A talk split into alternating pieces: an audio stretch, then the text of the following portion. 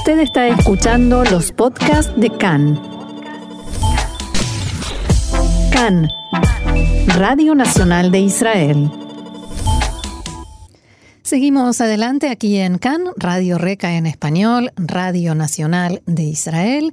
Y como suele suceder en el último día del año, es tiempo de evaluaciones, de mirar hacia atrás, de hacer resúmenes y todas esas cosas que nos da por hacer a fin de año y decir, el año que viene voy a cambiar tal o cual cosa, pero sin entrar en eso vamos a tratar de revisar cuáles fueron los principales hechos de la década que se nos termina y para hacerlo más completo, más interesante, mm, está con nosotros en línea, tenemos el gusto de volver a tener con nosotros al periodista Enrique Zimmerman. Hola Enrique, shalom y bienvenido una vez más acá.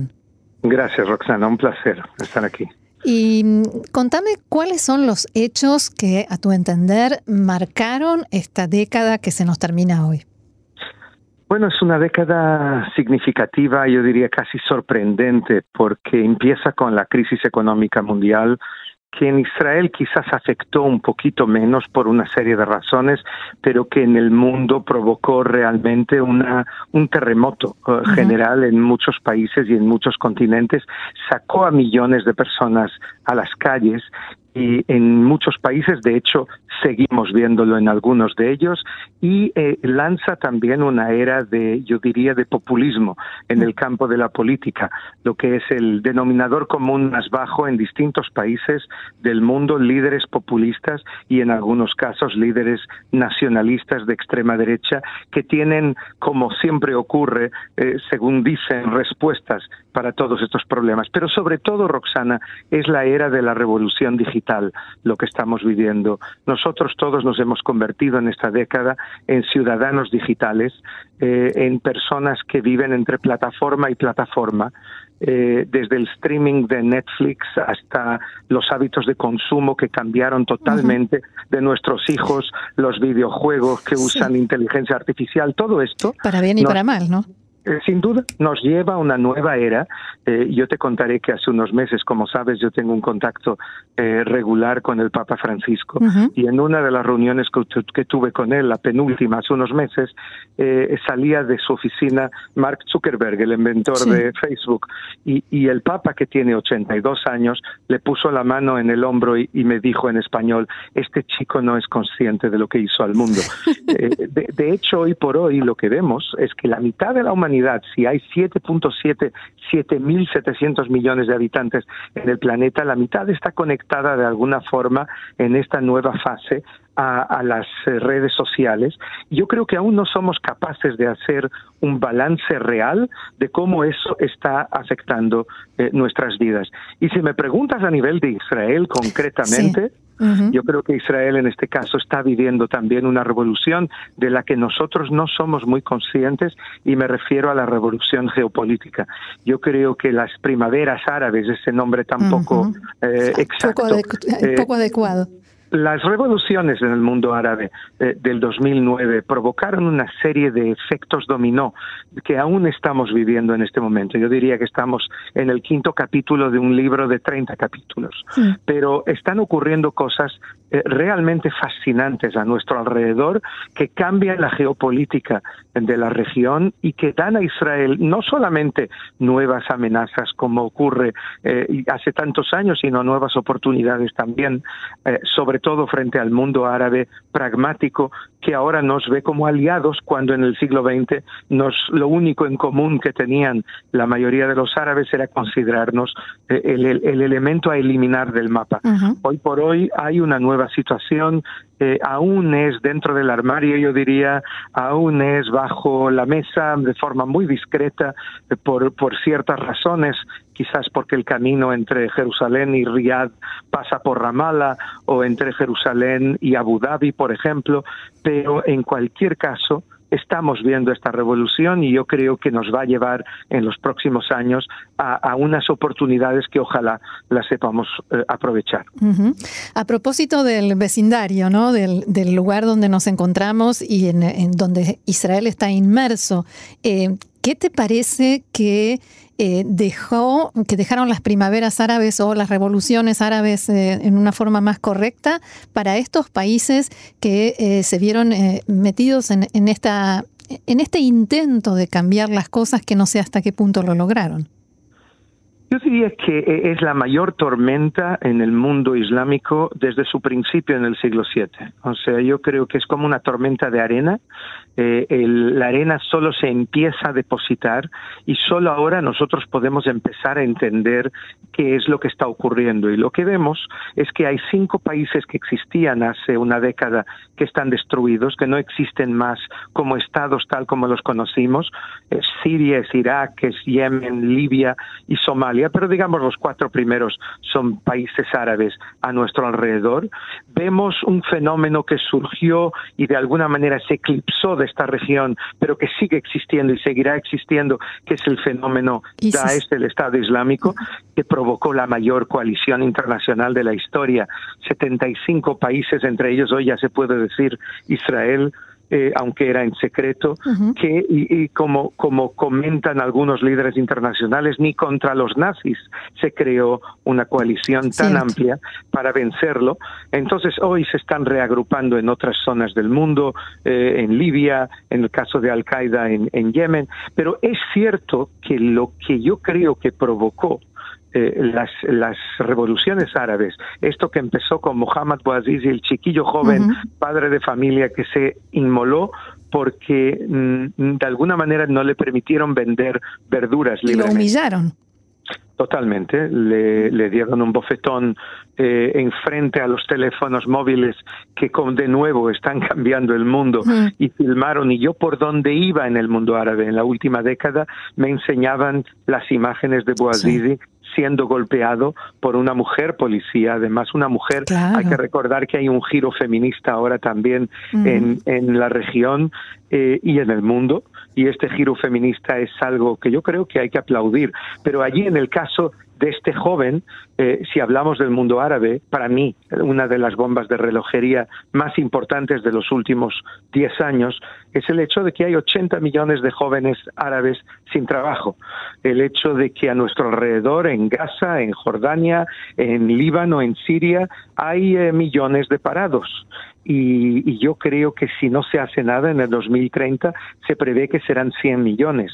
Y esto es una amenaza seria, o sea, la pregunta es cómo mm, intentamos en los próximos años eh, convertir a la Startup Nation, al país de los startups del que con razón tan orgullosos estamos en la Startup Region, en la región de los startups, para de alguna manera ganar cierta eh, estabilidad. Creo que vivimos momentos realmente importantes también a nuestro alrededor, pero vemos que millones de personas siguen saliendo a las calles en este momento en el Líbano, en Irak, en Irán, en el mundo musulmán. Yo creo que Irán eh, no es muy bien entendido y explicado aún en Israel porque estamos muy preocupados con su amenaza, pero se está pudriendo por dentro eh, la sociedad iraní también. Justamente a eso venía mi siguiente pregunta, ¿no? El, progreso, el avance de Irán en esta década, eh, la cantidad de cambios que ha sufrido y, y la situación situación de Irán, eh, ¿cómo lo encuentra este final de década y comienzo de nuevo año?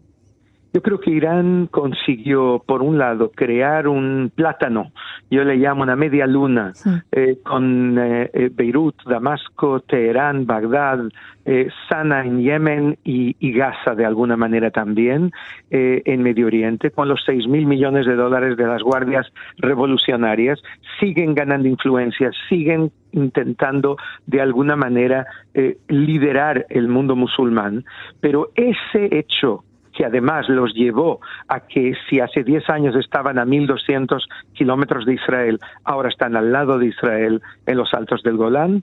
Eh, eso ese es un peligro, es un riesgo. No hay duda que ellos ahora se están de alguna forma apoderando de nuestro país vecino Siria, lo que convierte esto en una amenaza para Israel de un significado eh, defensivo muy, muy profundo.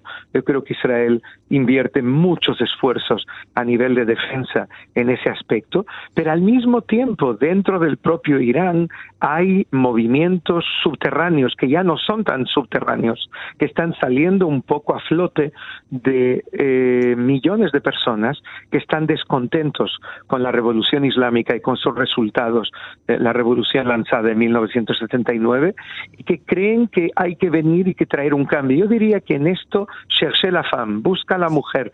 Las mujeres iraníes, al igual que otras mujeres de toda la región, incluso de Israel, están buscando un cambio, un cambio muy serio, están presentes en estas manifestaciones que se ve en todo el país que preocupan profundamente a los líderes de la revolución islámica y a su líder supremo Ali Khamenei, que yo sé eh, por información de la, de la oposición iraní, que está extraordinariamente preocupado y que su gran terror es que lo que ocurrió en el mundo árabe eh, en los últimos 10 años pueda en algún momento llegar a Teherán también.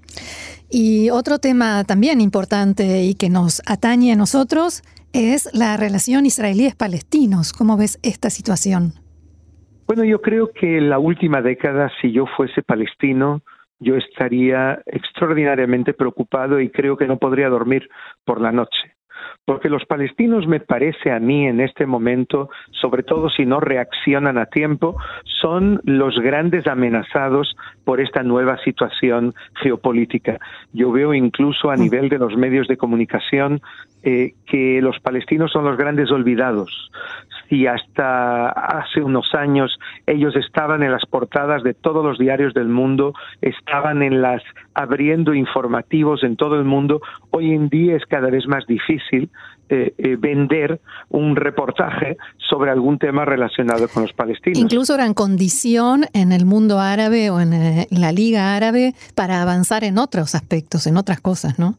Yo me reúno tres veces al año, dos en Europa y una en, en Oriente Medio, lo que se llama un track two, que son negociaciones no formales con el mundo árabe. Y debo decirte que en estos diez años veo como el tema palestino, que era el número uno hace diez años en su agenda, es hoy el número siete o el número ocho y va cayendo y no se acabó aún eh, el tema. Tienen muchos temas más que quieren debatir y que van antes. Pero es cierto que para la opinión pública no para los gobiernos del mundo árabe, no para sus élites, no para sus hombres de negocios o de cultura, sino para la gente de la calle, eh, lo que ocurra al pueblo palestino es importante y de esa manera eso afecta a los gobiernos árabes. O sea que no hay que olvidar que ese es un tema que aún está, que yo creo que ellos no podrán salir a la luz ni oficializar, formalizar lo que está ya ocurriendo, empezando a ocurrir. Yo dentro de unos días voy a Arabia Saudita, invitado